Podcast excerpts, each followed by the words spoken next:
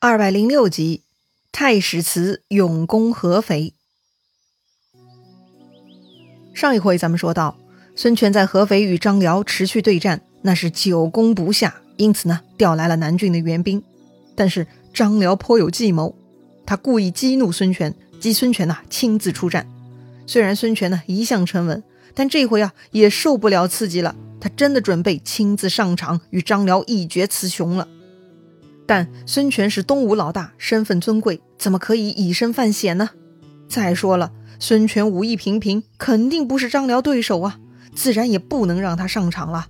于是呢，东吴阵中的太史慈也不等孙权下令，自己呢就挺枪骤马冲入阵中与张辽对打了。太史慈当年呢在北海替孔融解围的时候，那个身手是十分了得呀，在敌人阵中来回冲突都不在话下。后来，他跟江东小霸王孙策对打，几乎呢也是平手。太史慈的武力值啊，在东吴武将中呢，算是数一数二的水准呐。但张辽也是猛将，他在曹营武将中也同样是数一数二的。这双方的高手对战呢，也算是比较公平了。果然，这两人两马相交，那是乒乒乓乓对战了七八十个回合，还不分胜负。两军对战的情况嘛，咱们书上已经介绍 n 次了。通常呢都是本场先锋对打，打完之后获胜方掩军大杀，基本呢这是不成文的规定了。但这回的对战呢有些不同，曹军这边的复仇心理啊是非常旺盛的。赤壁大战，曹军这边是憋着一肚子的火呀。所以当张辽跟太史慈对战进入焦灼状态，曹军副将乐进、李典呢就开始不淡定了。这个时候，李典呢就鼓动乐进了，他对乐进说呀。对面戴黄金头盔的就是孙权，如果能捉到孙权，那就足以为我赤壁八十三万大军报仇了。乐进一听啊，对头啊，就是这么回事儿啊，哼！于是啊，也不等李典说完，乐进呢就立刻提着刀，拍马斜刺里直冲东吴阵前的孙权呐。那乐进的马跑得飞快，如同一道电光，那是飞到了孙权面前。二话不说呢，他就直接提刀向下砍去。哈，还在先锋对战呢，大家都在围观呢，都全神贯注在看打斗呢。怎么突然有人不讲规矩，杀到东吴主公跟前了呢？耍流氓啊！还好啊，孙权的两个保镖宋濂、贾华都还非常职业，发现有人逼近孙权呢，他们立刻抬起手中的方天画戟，把越境的大道给隔开了。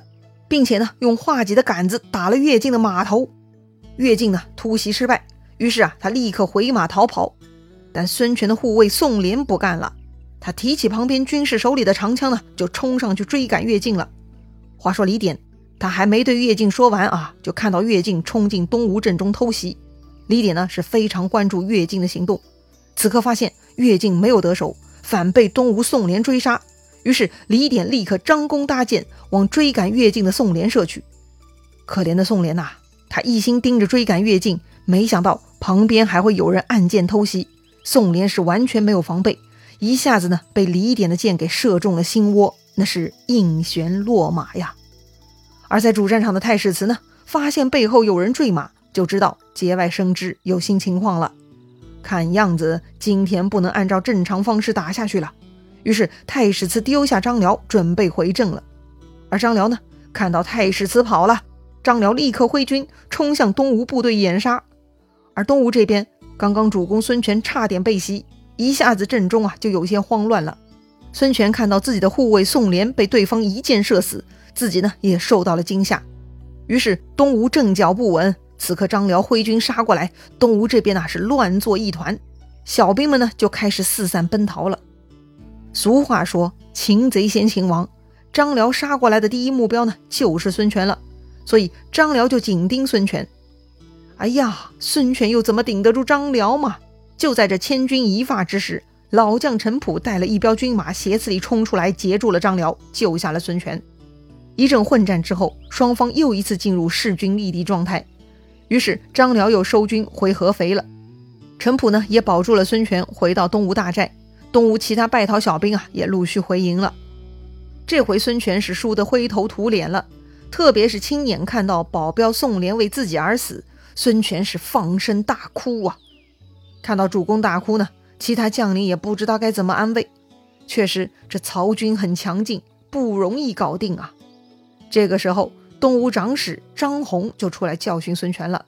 张宏指出啊，之所以今日大败，宋濂又死在敌人手里，那都是孙权年轻气盛，轻视敌人造成的。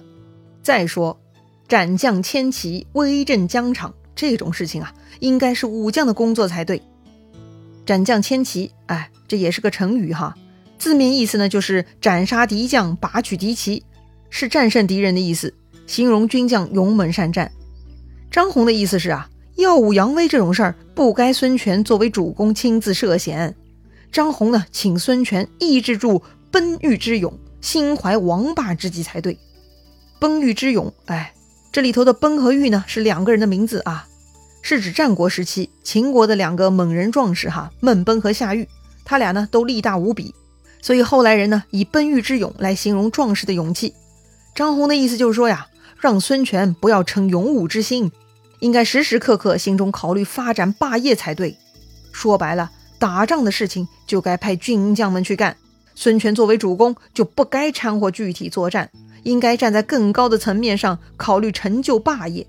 这回大败，损兵折将，就是给孙权的教训。哎呀，张宏说的是很犀利呀。一点都没留下情面。要说东吴很多辅佐大臣都是非常年长，都是孙权父辈、爷爷辈的哈。孙权向来呢是很尊重他们。听张宏这么批评自己啊，孙权也不生气，而是低头认错。孙权说呀：“是孤之过也，从今当改之。”可是啊，孙权虽然认错了，但毕竟自己的护卫宋濂被杀，孙权心中还是很难过呀。接受张宏这一番说教以后呢，孙权还是一个人坐在帐中闷闷不乐。不一会儿，太史慈进来了，他知道孙权还在为宋濂之事难受，他呢就是来给孙权出主意的。太史慈说呀，自己手下有个人姓戈名定，戈呢就是那个兵器哈，化干戈为玉帛那个戈。这个戈定啊，有个好朋友是张辽军中的马夫，这个马夫呢在张辽那边混得很糟糕，经常被责罚。所以他心生抱怨，就想造张辽的反。今天张辽打了胜仗，按理说呀，得胜之后会防备松懈，所以呢，马夫觉得今晚就是造反的好时机。这个马夫呢，跟哥定约好了，今晚举火为号，约哥定入城，里应外合来刺杀张辽。于是啊，哥定就向自己的上司太史慈报告了这个消息。太史慈呢，白天跟张辽打了平手，但主公护卫宋濂被杀，搞得东吴大败。太史慈也很郁闷呐，得到哥定这个消息呢，太史慈就过来报告孙权了。这可是天赐良机，可以为宋濂报仇了。当时诸葛亮的大哥诸葛瑾也在孙权边上，他反对太史慈冒险。诸葛瑾认为啊，不可小看张辽，此人颇有计谋，不能轻举妄动啊。但太史慈却十分坚持，那是机会难得呀，不能错过。孙权嘛，却是为了宋濂之死而十分伤感。内心啊也很想替宋濂报仇。太史慈是东吴猛将，既然他如此坚持，孙权就同意了。按照太史慈的要求，给了他五千兵，带去合肥城做外应了。好吧，太史慈这边准备好了，那合肥城里是什么情况呢？要说呀，太史慈的部下哥定还是挺给力的啊。此刻呢，他已经混入合肥城，跟自己那位养马的好朋友见上面了。那个马夫呢，已经考虑过了。晚上他会在草堆上放火，然后让哥定去城里头到处大喊造反，制造声势。一旦有人听到造反，自然兵士会乱。只要乱了，就可以趁机刺杀张辽了。哎，哥定觉得这个计划也不错啊，就准备依计行事了。那再说张辽，这天呢，他打了胜仗回来，下令犒赏三军，但是他又传令不许将士卸甲睡觉，要求士兵啊穿好衣甲，带好武器，准备随时迎战。当时张辽身边的人看不明白了，这明明打了胜仗，东吴军都已经逃得远远的了，还有啥好担心的？晚上都不能卸甲睡觉了。张辽说呀，不能这么想，为将之道，勿以胜为喜，勿以败为忧。意思说呀，带军将领要注意啊，赢了不能得意，输了也不要灰心。张辽觉得东吴兵呢就会趁今天这种情况，猜测张辽获胜后没有防备，会来趁虚攻击。因此呢，张辽下令今天晚上的防备要比之前任何时候都要更加谨慎。哎呀，果然那个马夫要经常被责罚了啊！他实在太不了解张辽了。这不，他偏偏选择在张辽最警惕的这个晚上造反。哎，这不是自己找死吗？当时呢，张辽正在跟手下说话，突然后寨火起，到处都是大喊造反的声音，似乎啊全城都反了。于是张辽出帐上马。带了十几个亲随从将，站在大路上视察情况。很快，张辽就判断下来了，这根本就是造反的人在故意煽动。有些不明真相的人呢，也跟着后面瞎喊，这才搞得满城惊恐的。所以呢，张辽下令让大家保持镇定，不得慌乱，慌乱者斩。哎，只要控制住局面，很快就能找出造反的人了。果然呢，不多时，那个马夫和戈定啊，都被李典给抓出来了。哎呀，这两个人水平真的是臭了些哈！对付张辽那是差得太远了。张辽逼问他们计划经过，他俩呢也没用，就把包括太史慈接应在内的全部行动计划都给招了。张辽听他们把话讲完了呢，就立刻下令就地处决。这两个笨蛋呢，最终一事无成，被砍死了。好了，他俩是死了，但城外的太史慈就麻烦了。太史慈啊，太高估自己手下戈定的能力了。也许呢是报仇心切啊，他看到城中起火呢，以为戈定他们已经得手，于是太史慈下令鸣锣击鼓，提醒戈定他们开门。张辽一听，知道太史慈来了啊。如果是一般将领呢，估计就带人上城楼，向城下射箭，逼退东吴军。但张辽并非普通将领啊，他武艺高强，足智多谋。他呢将计就计，令人跑到城门里头放火，让大家嚷嚷着造反。哎，这一通演出呢，更让太史慈坚信戈定他们已经成功了。这个时候，张辽再下令打开城门，放下吊桥。城外的太史慈听见城内闹哄哄的，此刻城门打开呢，觉得没啥好怀疑的啊，就是戈定得手了。所以呢，太史慈挺枪纵马，率先往城里冲。当太史慈跑过吊桥，这个时候城上一声炮响，顿时乱箭射下。太史慈被杀了个措手不及，都来不及掩护啊！瞬间是身中数箭呐！哎呀，中计了！太史慈一拍脑门，是懊悔不已呀。但是可惜，此时发现中计为时已晚呐！合肥城里头的李典、乐进都率兵杀出来了。那太史慈能否保命脱险呢？咱们下回再聊。